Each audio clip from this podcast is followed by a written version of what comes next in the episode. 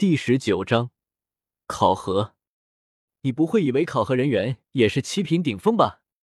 那是这外域最为有名的一处分塔，里面有一位八品炼药师，专门负责考核八品炼药师。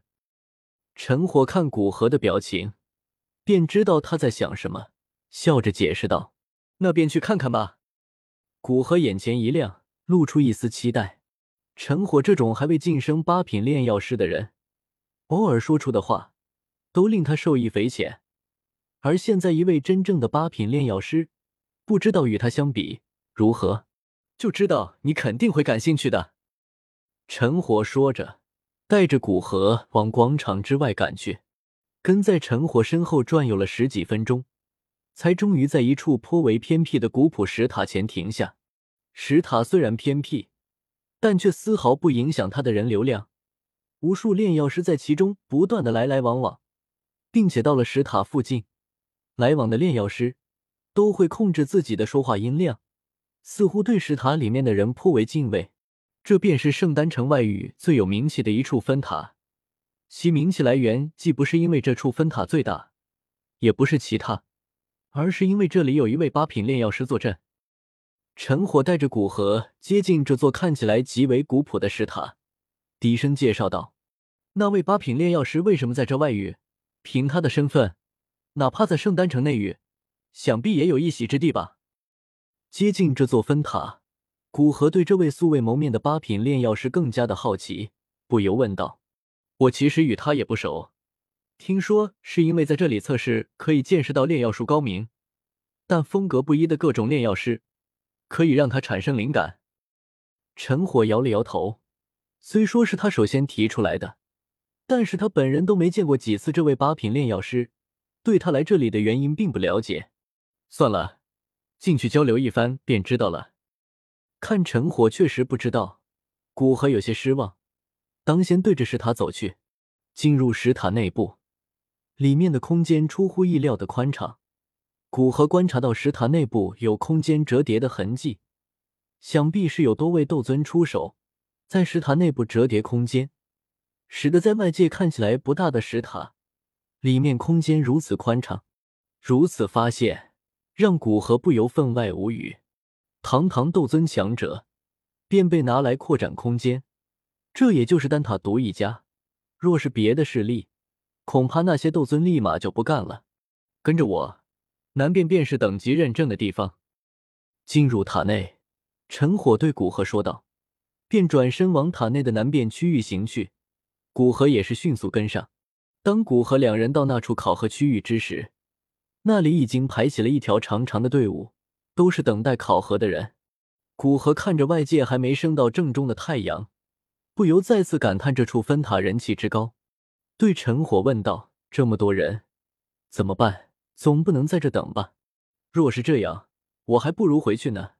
别急，你先在这里等一会，我去打通下关系。”相信我的面子还是有几个人会卖的。陈火双手微微下压，示意古河平心静气，说着便往里面的考核室走去。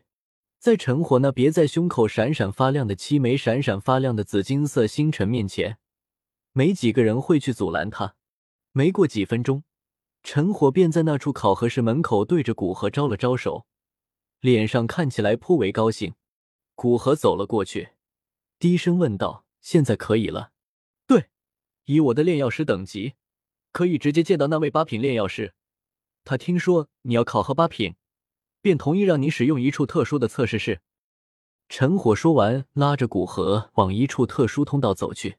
在经过一处略微有些昏暗的通道后，一处颇为宽敞的房间出现在两人面前。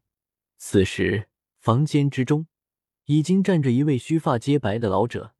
见到老者，古河便神色一紧，因为他感知到老者周身那磅礴的灵气，看来他不仅是八品炼药师，而且至少是那种能炼制出五色丹雷的八品炼药师。两人进入房间之中，老者便睁开双眼，看着进来的两人，尤其是古河，道：“我叫白仲，听陈火小友说起你要考核八品炼药师，丑话先说在前头。”若是没达到我的要求，哪怕你是新加入的炼药师，我也不会把徽章给你。自然，若是没达到你的要求，我也不好意思索要炼药师徽章。古河点点头，老者所说的话是应有之意，他倒不至于因为这个而生气。白重点点头，率先对身后的测试室走去。古河跟在白虫身后，同样往那测试室走去，脸上带着好奇，想看看测试八品炼药师都会有些什么。古河，加油喽！身后传来陈火鼓励的声音。古河摆摆手，继续往前走去。到了测试室之内，前方带路的白仲才转过身来，道。八品炼药师的考核总共分为三门，分别对用灵魂力量、灵魂操控和控火能力。